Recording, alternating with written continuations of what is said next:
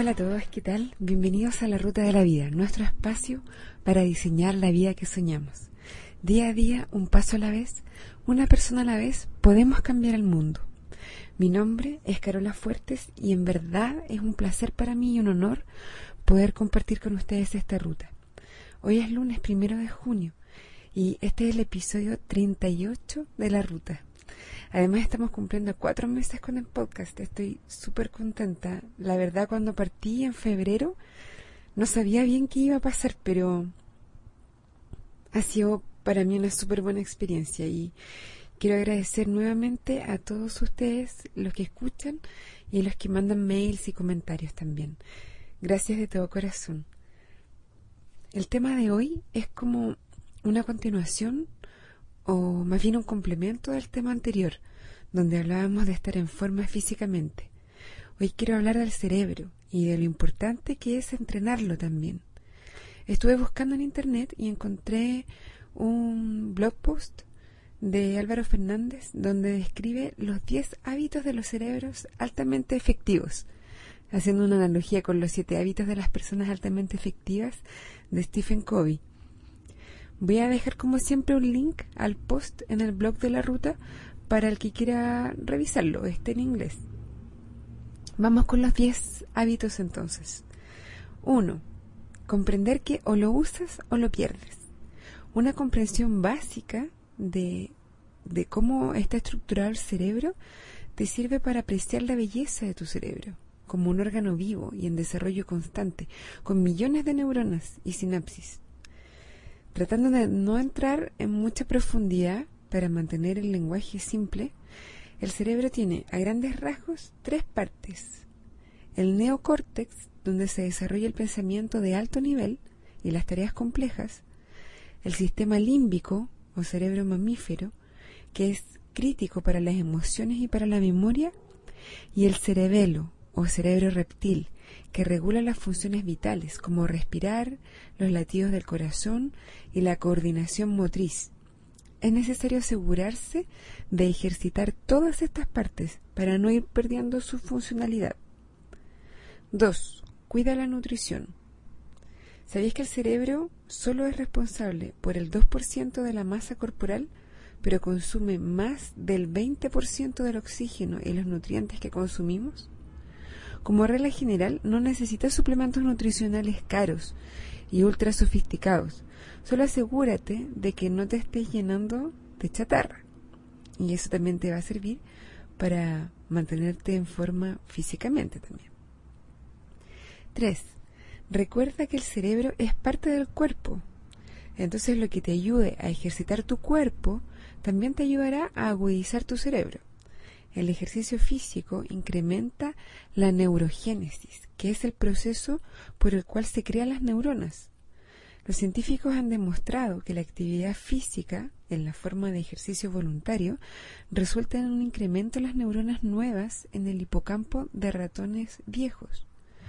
El mismo estudio demuestra una mejoría en el aprendizaje de los ratones físicamente activos. No estoy diciendo que seamos ratones, pero ustedes saben que este tipo de experimentos se hacen primero en, ratones de laboratorio. 4. Practica tener pensamientos positivos, orientados al futuro, hasta que se conviertan en tu tendencia natural y logres mirar cada nuevo día como una nueva oportunidad de manera constructiva el estrés y la ansiedad, independiente de si es inducido por eventos externos o por tus propios pensamientos, realmente mata neuronas y previene la creación de nuevas neuronas. Se puede pensar en el estrés crónico como el opuesto al ejercicio. Previene la creación de nuevas neuronas. 5. Busca aprender y los desafíos mentales. El punto de tener un cerebro es precisamente aprender y adaptarse a los desafíos de ambientes nuevos. Una vez que neuronas nuevas aparecen en tu cerebro, el hecho de que se mantengan y por cuánto tiempo sobrevivan depende de cómo las uses. Úsalas o piérdelas. No significa que tengas que resolver el crucigrama número 1.234.567. Se trata de desafiar frecuentemente a tu cerebro con actividades totalmente nuevas. Aprender un nuevo idioma, aprender a bailar tango o un juego nuevo de cartas, etcétera, cosas nuevas, cosas a las cuales no estás acostumbrado, que requieran que tu cerebro haga un, un esfuerzo por adaptarse a la nueva situación. 6. Los humanos somos al menos, hasta donde tenemos conocimiento, los únicos organismos con voluntad y conciencia en el planeta. Apunta alto, una vez que te gradúas del colegio, sigue aprendiendo. El cerebro sigue desarrollándose, sin importar la edad, y refleja lo que haces con él. Si haces poco, tu cerebro se va a adaptar a esa baja actividad. En cambio, si haces mucho, se va a adaptar también y se va a seguir desarrollando cada vez más, sin importar la edad. 7. Explora, viaja.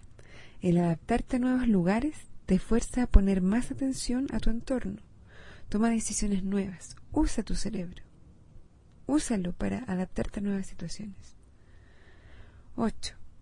No practiques el outsourcing con tu cerebro. ¿Sabes lo que es el outsourcing? Es cuando uno em, contrata servicios externos para hacer ciertas actividades. Por ejemplo, eh, yo tengo contratado outsourcing para el aseo de mi departamento. Entonces le pago a una persona que viene a la casa y hace el aseo. Acá el tema es no practicar el outsourcing con tu cerebro. ¿A qué se refiere? Piensa por ti mismo. Ten tus propias opiniones. No aceptes incondicionalmente ni adoptes como propias las opiniones de periodistas, de políticos, de personalidades, ni de tu vecino, ni de tus amigos, ni de tu familia. Cuestiona las, las opiniones del resto. Toma tus propias decisiones. Comete tus propios errores y aprende de ellos. Desarrolla, número 9. Desarrolla y mantén amistades estimulantes. Somos animales sociales y necesitamos interacción social.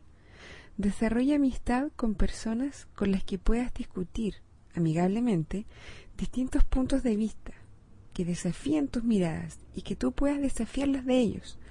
Rodéate de gente que también esté interesada en mantenerse activos intelectualmente, en lugar de dejarse aletargar por la televisión y por la farándula. Número 10. Ríete.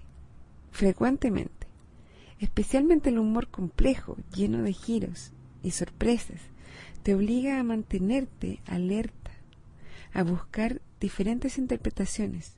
Y si logras responder con algo más gracioso, eso te da mucha satisfacción además. Bueno, la idea de este episodio era complementar el anterior y destacar la importancia que tiene el mantener activo el cerebro para la vida de tus sueños. En mi caso personal, una de las cosas que me asusta un poco de la vejez es justamente ir perdiendo las funciones cognitivas, la memoria, la agilidad mental, y por eso me preocupo tanto de estar en forma físicamente como de mantener el cerebro activo, de aprender siempre cosas nuevas, de, de buscar nuevos desafíos intelectuales y físicos. ¿Tú te preocupas también de eso? Bueno, llegó la hora de despedirme te recuerdo el mail, la ruta de la vida gmail.com, la ruta de la vida gmail.com y el blog la ruta de la vida podcast.blogspot.com, la ruta de la vida podcast.blogspot.com. Por ahora te dejo hasta la próxima vez. Que tengas una súper buena semana. Mantente activo física y mentalmente. Un abrazo y buen viaje.